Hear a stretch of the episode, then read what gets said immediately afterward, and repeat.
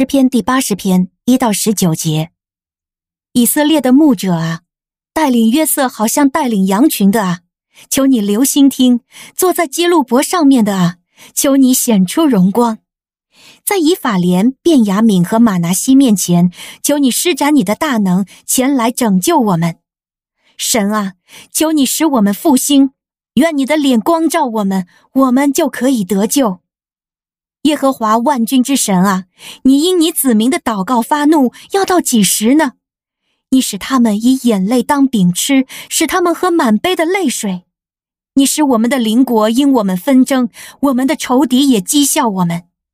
万军的神啊，求你使我们复兴，愿你的脸光照我们，我们就可以得救。你从埃及带走一棵葡萄树，你赶出外族人，把这树栽上。你为他预备了地土，他就深深扎根，充满全地。他的阴影遮盖了群山，他的枝条遮盖了高大的香柏树，他的枝条伸展直到大海，他的幼苗直到大河。你为什么拆毁他的篱笆，任由所有过路的人采摘呢？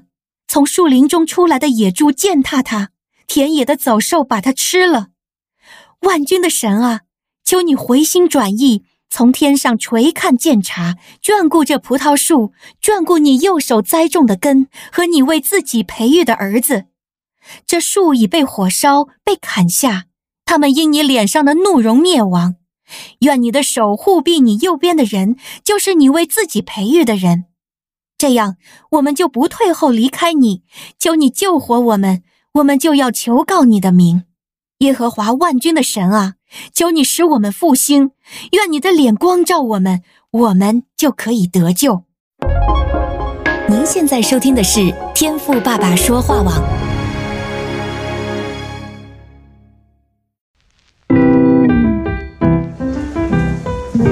美好的一天，不论你是在早上、中午还是晚上，向您推荐一款能够滋养你灵魂的特调饮料。一会儿呢，就你和主，哎，对了，还有我，咱们一起来品尝这专属于我们的尔梅尔独享杯吧。我是周牧师，今天的尔梅尔独享杯想要和你分享的主题叫做“不愿回转，哪来的复兴”。那我们的灵修进度呢，是诗篇的八十篇，在这首诗当中啊，多次提到了“回转”这个词啊。那我觉得很有意思的地方呢，就是第三节“回转”的后面呢，有个注记说这个词啊也可以翻成“复兴”。那这个呢，马上就让我想到啊，“复兴”这个词在教会啊，我们也很常说，我们呢也很喜欢。基督徒啊，在祷告当中也常会呼求神说：“主啊，求你复兴我们，复兴这地。”或是说，主啊，愿你赐下复兴。总之啊，这确实是一个基督徒很喜欢使用的宣告啊。那这其实没有什么问题。但透过今天这段经文的注解啊，也就是这个括弧中的小字，哎，是不是也点醒了我们呢？你想要复兴没有错，但是面对你心中的执念，你是不是愿意先放下来呢？那我说的执念呢，就是那些你以为对的事，你以为完美的计划。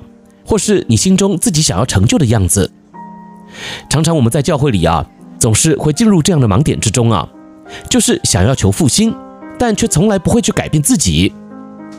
老实讲啊，有时候呢，我们的心态根本就是不对的。神并不是吝啬的主哦，好像要他帮助，要他赐福，他还会斤斤计较一样。那既然他乐意赐福，他掌管万有，那为什么我们在很多的事上还会这么的不顺利呢？当然，这是一个很大的议题啊，不是三言两语呢就可以讲清楚的。但我相信啊，有一个最简单的原则是不变的，就是我们愿不愿意在寻求复兴之前，就先像诗人一样有这样的祷告呢？你看呢，今天的经文中还不只是一个地方啊提到了这句话，除了第三节之外呢，第七节还提到了一次，连最后十九节也再重复了一遍。可见呐，回转才是迎接复兴的关键。而且简单来说，按照这希伯来文单词的意思啊，回转了之后呢，其实我们就立刻可以经历到复兴了，因为这里呀用的就是同一个字。今天你是不是还一直在等待复兴，或是期待复兴呢？诗人呢在第十四节发出了这样的祈祷啊，说：万军之神呐，求你回转，从天上垂看，眷顾这葡萄树。那愿圣灵今天亲自光照你，让我们呢先愿意放下自己的坚持还有想法，甚至呢是那些我们自以为是的决定。你想想啊，所谓的复兴，既然是从神来的，是神所成就的，那我们不就也应该先回转向神，然后才有可能让神来为我们转身赐下复兴吗？今天的你愿意回转吗？愿我们呐、今天都能够从回转开始，一起经历到神从天上垂看并且眷顾的复兴哦。